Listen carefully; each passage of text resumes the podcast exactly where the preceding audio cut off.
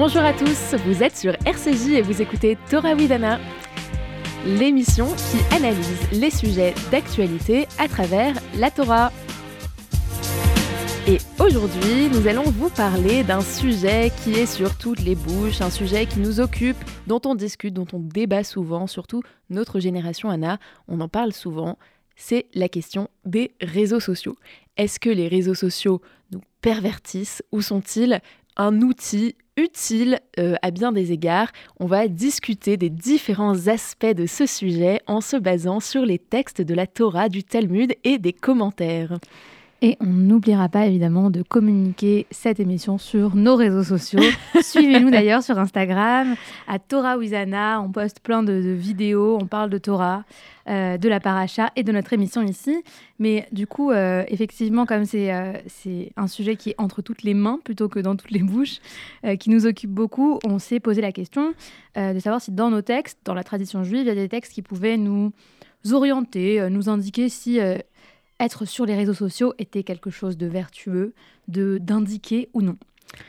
Évidemment, euh, la réponse, on l'espère, sera euh, plus complexe, plus nuancée que radicale. En tout cas, on va chercher à explorer toutes les réponses possibles.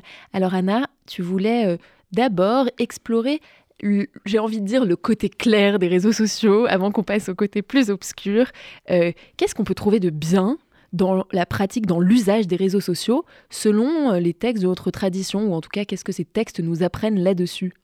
Alors déjà, si on, réfléchit aux réseaux sociaux et on se questionne sur leur bien fondé, on peut se dire tout de suite que on est sur les réseaux. Pourquoi? Pour avoir euh, finalement du contact humain, pour créer du lien. Euh, et c'est ce que nous commande dans le, deuxième chapitre de, la Torah, dans, dans la Genèse. Dieu, quand il crée l'homme, l'humain, il se dit qu'il n'est pas bon pour lui d'être seul. Et c'est à ce moment-là qu'il décide de créer à ses côtés, de sa côte ou à ses côtés, la femme. Et donc, dès les, premiers versets de notre, de notre texte le plus sacré, des versets de la Torah, on a cette idée que on ne peut pas vivre seul. Nous sommes des animaux sociaux, nous sommes des êtres de sociabilité, nous avons besoin des autres. Et tout au long du récit biblique, on va toujours se retrouver confronté à des histoires de communauté, des histoires dans lesquelles il y a du lien, qu'il soit euh, bon ou mauvais. En tout cas, ce lien, c'est un peu ce qui motive à chaque fois euh, l'humanité euh, pour se regrouper, pour créer, pour construire ensemble. Et les réseaux sociaux, évidemment, à ce titre, c'est un endroit dans lequel on, on se retrouve, on trouve des gens à la fois qui nous ressemblent, mais qui sont aussi différents. Euh, et voilà, on crée du lien. Donc euh, la partie sociale du réseau social, euh, ça serait quelque chose qui serait, en, tout cas qui irait dans le sens de ce que reconnaît la Torah comme étant une caractéristique humaine fondamentale. Et en même temps, Anna, j'ai envie de dire, euh, cette idée que les réseaux sociaux permettent de créer de la relation, il faut aussi la nuancer. On pourrait aussi dire que, au contraire, les réseaux sociaux créent de la solitude, que à force d'être dans des euh, relations virtuelles, d'être toujours euh, en, lien avec voilà le 36 000 personnes, finalement, on est en lien avec personne et on a tous en tête ces images de personnes dans le métro, parfois c'est même nous-mêmes, ou à une terrasse de café, de, de ces personnes qui sont absorbées dans leur écran et qui ne parlent pas à la personne en face, en face d'elle euh, ou euh, à toutes les personnes qui sont à leur table. Et, c'est vrai qu'en fait, il y a cette espèce d'ambivalence du réseau social à ce titre. Mm. Euh, Je suis d'accord. Après, après c'est vrai que en fait, c'est aussi un peu caricatural de voir les choses comme ça en se disant quelqu'un est absorbé par son écran parce que finalement, ça dépend de la manière dont on utilise un réseau social. Si on est en train d'échanger avec notre famille, euh, nos, parents, nos amis, qu'on a une conversation, euh, qu'on est en train de, voir qu'il y a d'autres personnes qui sont comme nous, qui nous ressemblent, et que ça, nous ça peut nous permettre d'avoir de l'espoir aussi. Je trouve que ça peut être euh, finalement, en tout cas, si c'est dans ce but-là, ça peut être mmh. assez intéressant. Et puis il y a un autre aussi une autre manière de voir les choses qui peut être que le réseau social, c'est là l'endroit dans lequel on va rencontrer l'autre, une autre personne, une personne différente de nous. Et dans le traité Brachot dans le Talmud, il y a ces, donc euh, les, sages, les, rabbins parlent de ce moment-là où, Adam a été créé. Et en fait, euh, ils racontent que euh, une des hypothèses, ça pourrait être que Adam, en fait, il était deux personnes en une seule personne. donc avec deux visages, avec deux systèmes reproductifs, etc. à chaque fois. Mais c'était tout dans une seule personne. Mhm. Et que finalement, Dieu à un moment s'est dit que c'était mieux euh, qu'il que cette personne, cette deuxième personne, cette autre, se tienne face à lui.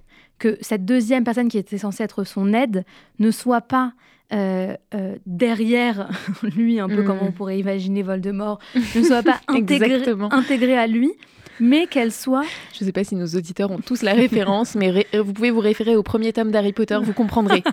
Bon, la Voldemort, quand même, on a la référence. Ou alors, euh, tapez-le sur Internet. Et euh, Mais en tout cas, euh, je trouve que c'est assez euh, euh, parlant aussi, ce ce message euh, euh, de nos sages, pour le coup, qui nous disent que l'autre, enfin, l'altérité, c'est vraiment celui qui est en face de nous. Il peut pas être derrière, dans notre angle mort, euh, euh, intégré à nous. Ça peut pas être une continuité de nous-mêmes. Mm. Et donc peut-être que si on, on considère les réseaux sociaux comme un endroit pour se retrouver, euh, pour euh, voir l'autre, moi il y a plein de choses que j'ai appris sur les réseaux sociaux. Je pense qu'il y a plein Mhm. de, notamment, euh, euh, je pense à, à certains, euh, certaines causes qui ont été euh, largement repostées, republiées, repartagées, comme la cause des Ouïghours par exemple sur les réseaux sociaux. Et je pense pas que, je pense que c'est vraiment, ça a été un vecteur de, de, de- Prise de conscience. de prise de conscience exactement. C'est vrai. Et en même temps, de la même façon, on pourrait aussi retourner cet argument et dire sur les réseaux sociaux, certes, on a accès à des sujets, à une prise de conscience sur des thèmes qu'on ignore parfois.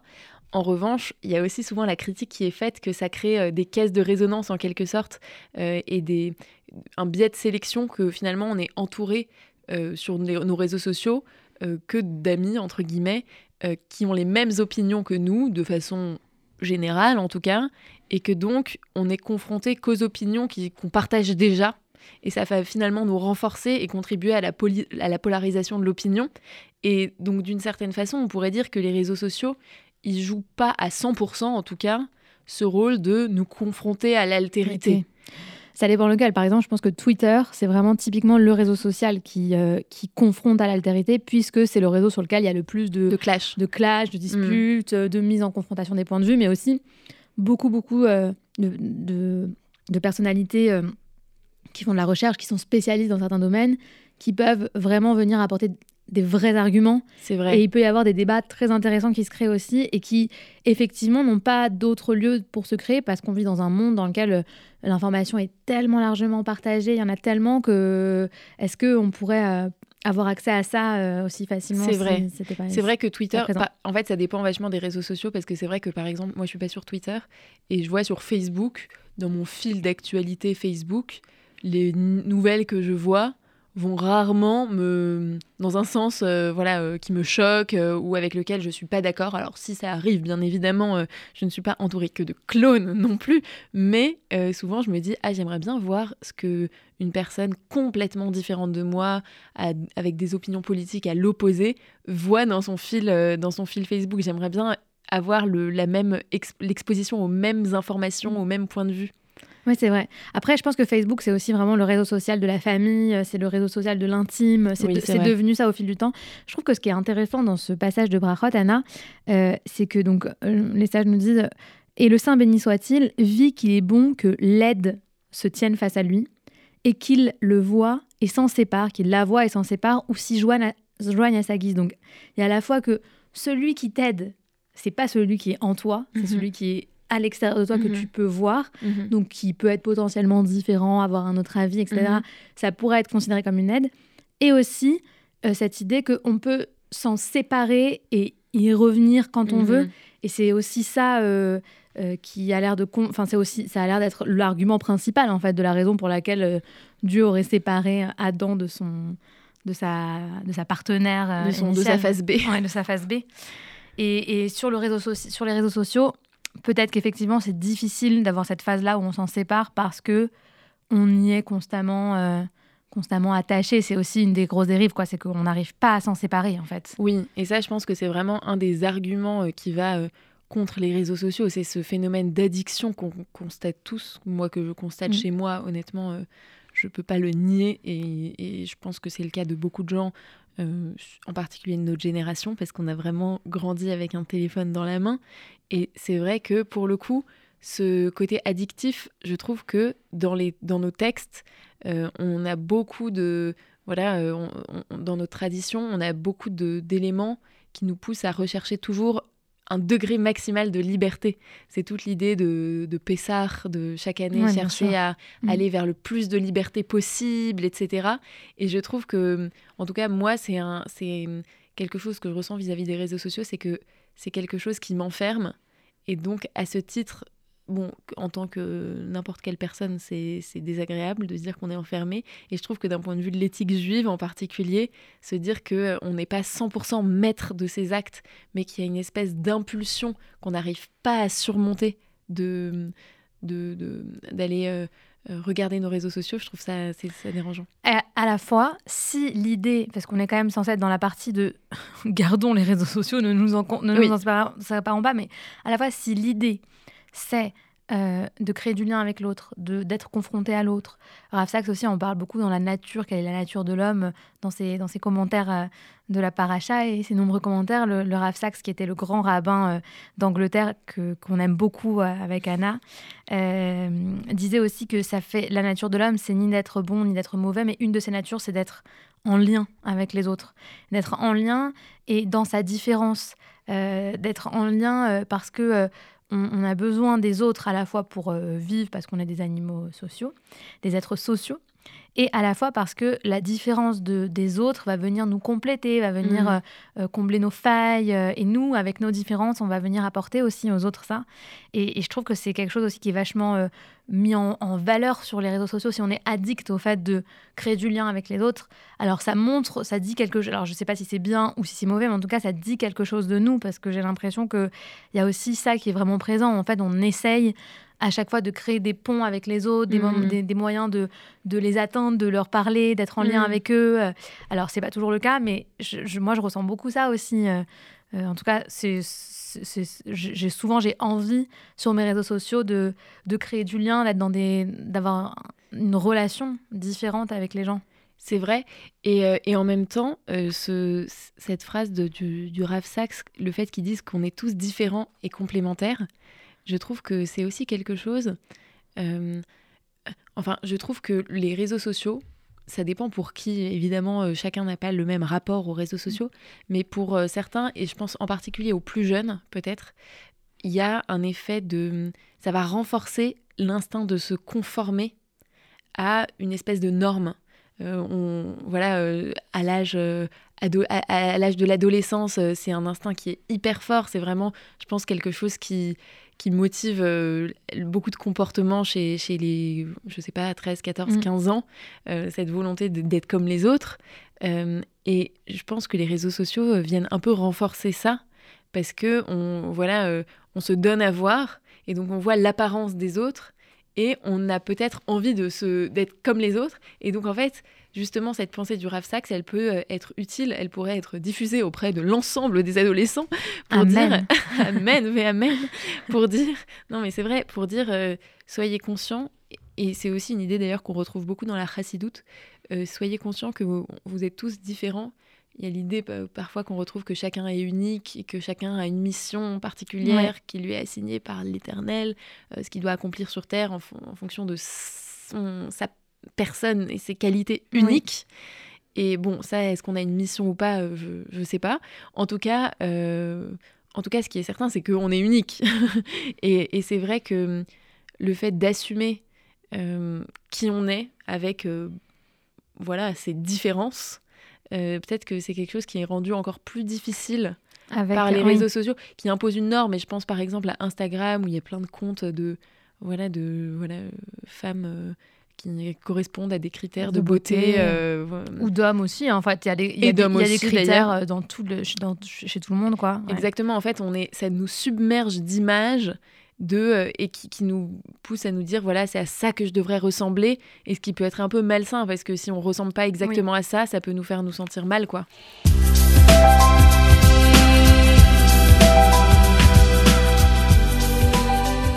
Et euh, du coup, c'est une excellente transition avec mon deuxième argument euh, qui euh, va dans le sens de préserver un rapport sain aux réseaux sociaux, mais les, conserver parce que ça peut avoir vraiment des, effets positifs sur nous.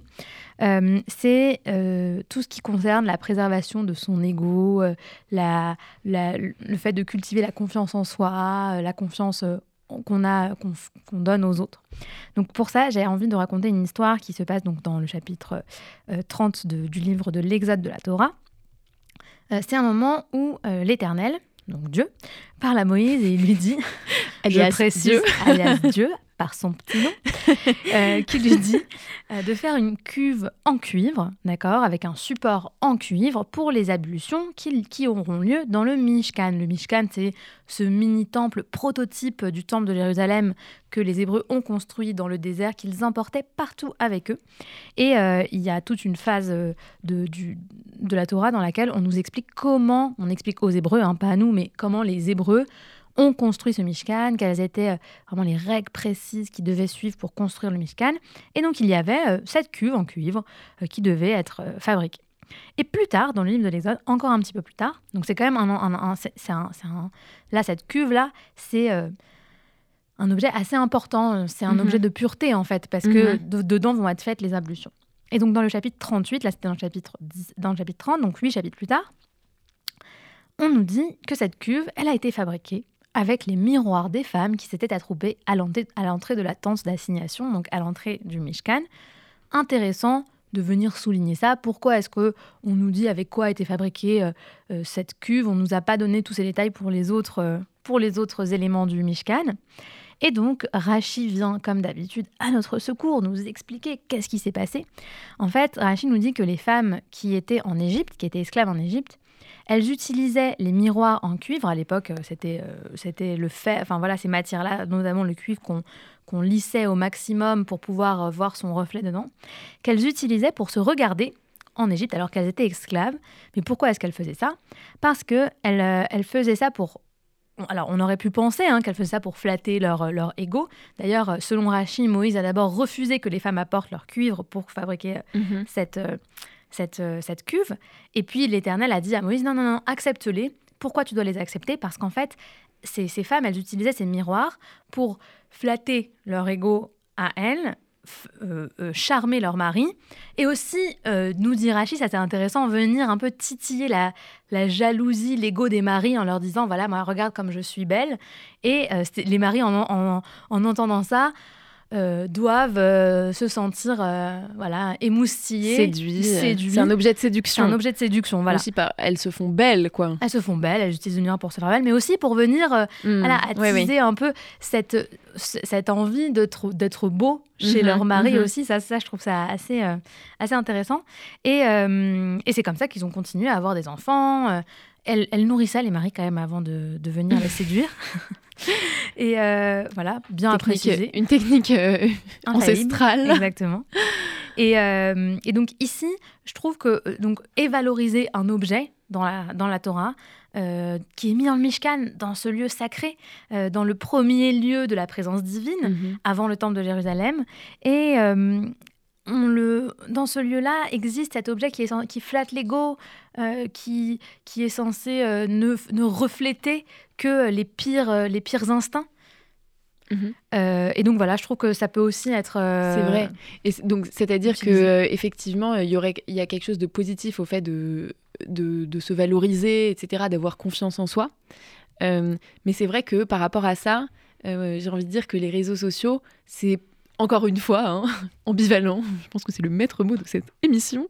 c'est ambivalent puisque, comme je disais, d'une part, ça peut susciter un peu cette espèce de ou en tout cas venir renforcer cet instinct de conformisme qu'on peut avoir, qu'on peut ressentir, et notamment à l'adolescence. Et euh, en se comparant, ça peut, ça peut euh, voilà, rendre euh, des, ados un peu... enfin des ados, mais même des, même des adultes, en fait. On peut, on ça peut venir fragiliser l'estime de soi par la comparaison. Et justement, la comparaison, c'est un autre euh, argument, on va dire, euh, qui irait dans le sens inverse des, de l'usage des réseaux sociaux, euh, le fait de se comparer à la fois pour ce que ça comporte en termes de fragilisation de l'estime de soi, mais aussi en matière d'envie, de, jalousie que ça peut créer, c'est quelque chose que nos, cette jalousie, cette envie sont des choses envers lesquelles nos sages nous mettent en garde. Et je pense notamment à cette phrase dans les Pires qui euh, qui est la suivante La jalousie, l'ardeur du désir et la recherche des honneurs expulsent l'homme hors du monde. Et je pense que les réseaux sociaux, euh, finalement, euh, en, nous présentant des modèles qui nous font rêver, sont... ça peut nous faire rêver, mais ça peut aussi susciter chez nous l'envie, la jalousie. Et donc, euh, peut-être que parfois, la... le fait que certains flattent leur ego se fait au détriment mm. de l'ego des autres. Et que, voilà, quand on est euh, voilà, des, personnes qui mettent en avant leur grande beauté, euh, leur, euh, leur conformité parfaite aux, critères de beauté par ailleurs très discutables de, de, notre monde moderne, bah, à côté vont en fait susciter voilà, une certaine jalousie de, de la part de, de la part de d'autres personnes. Et d'autre part, euh, même ces personnes qui sont dans, dans cette valorisation d'eux-mêmes, euh, ils peuvent aussi tomber dans euh, ce que cette phrase dénonce aussi, la recherche des honneurs. Et peut-être que ce, ce, côté-là de chercher à, à, gonfler son ego un peu de façon excessive, c'est quelque chose dans lequel on va se perdre et, et qui va qui va euh, occuper trop de place. Et j'ai l'impression que notre tradition, elle nous met aussi en garde vis-à-vis de ça. Euh, et expulser hors du monde, moi je trouve que c'est hyper parlant quand on parle des réseaux sociaux, parce qu'en fait, c'est ce qu'on ce qu'on reproche beaucoup à l'utilisation du téléphone euh, et, notamment des réseaux sociaux, c'est que du coup, ça nous, ça nous isole Absolument. Du, du vrai monde. C'est vrai. Et, et, et, cette espèce de course au like. Mm. Voilà, quand on va publier quelque chose, ensuite on va être à l'affût. Qui a liké? Combien de likes? Etc. Et euh, ça peut justement nous faire perdre le sens du moment présent parce qu'on va être concentré sur euh, le, sur le, voilà, la valorisation de, notre ego qu'on va avoir à travers les réseaux sociaux. Euh, et cette question de l'ego, elle est présente notamment dans la fête de Pessah. la tradition kabbalistique nous dit souvent que le Hametz, euh, qu'on va chercher à éliminer évidemment pendant la semaine de Pessah, représente l'ego finalement. Parce que comme le Hametz fait gonfler le pain, l'ego c'est ce, ce qui nous fait gonfler. Euh, et le fait de chercher à l'éliminer, c'est justement chercher à éliminer notre ego euh, pendant au moins une semaine, ou en tout cas à faire une introspection à ce sujet. et, je trouve que c'est intéressant à cet égard. Et enfin peut-être un, dernier, un dernier élément par rapport aux réseaux sociaux sur lequel notre, notre tradition nous met en garde, ça va être tout ce qui, toute la question du cyberharcèlement, euh, où malheureusement on sait que les réseaux sociaux sont bien souvent utilisés euh, de cette façon-là, et encore une fois en particulier euh, chez les, plus jeunes, on sait les dégâts que ça peut faire, et ça en fait, la question des dégâts que font les mots, c'est quelque chose que nos sages connaissent bien, dont, ils nous parlent très souvent. le judaïsme regorge de de, mise en garde en fait sur la puissance des mots et sur la précaution extrême avec laquelle on doit s'en servir. Et je cite simplement une phrase du Talmud, du traité Arachin, mais qui est vraiment, euh, je pense, qui, dont l'esprit se retrouve dans, bien d'autres textes euh, de la tradition juive. Il dit la médisance euh, tue trois personnes, celle qui parle, donc celle qui médit, celle qui écoute la médisance et celle que les propos médisants visent. Et donc c'est vraiment à la fois euh, la personne qui va être visée, qui va être, euh, qui va être très blessée. Et quand on dit que ça tue, euh, vraiment, c'est terrible les cas de, de suicide d'adolescents suite à, des, suite à du cyberharcèlement. Enfin, vraiment, ça brise le cœur. Et je pense que c'est aussi intéressant de se dire qu'en plus, les personnes qui se rendent coupables elles-mêmes de médisance, finalement, ça tue quelque chose aussi en, elles. En bah, leur mm. part d'humanité. Donc pour, euh, pour euh, conclure, euh, les réseaux sociaux, si c'est pour créer du lien, pour avoir davantage confiance en soi, pour être avec les autres, être face à l'altérité, oui. mais si c'est pour harceler, évidemment, non. pour s'isoler du vrai monde, celui dans lequel on vit avec les autres, non plus. Donc avec modération. On vous souhaite Shabbat Shalom. À très bientôt sur RCJ pour notre prochaine émission.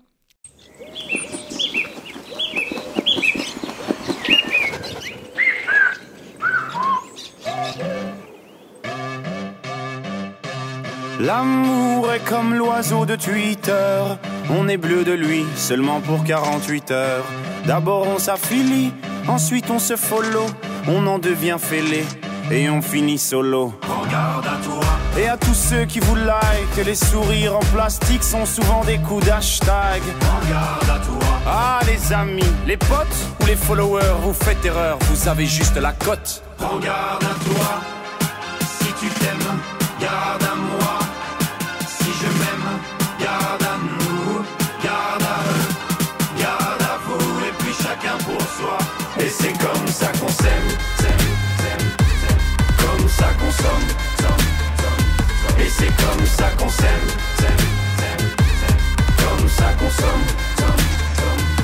C'est comme ça qu'on s'aime, s'aime, s'aime.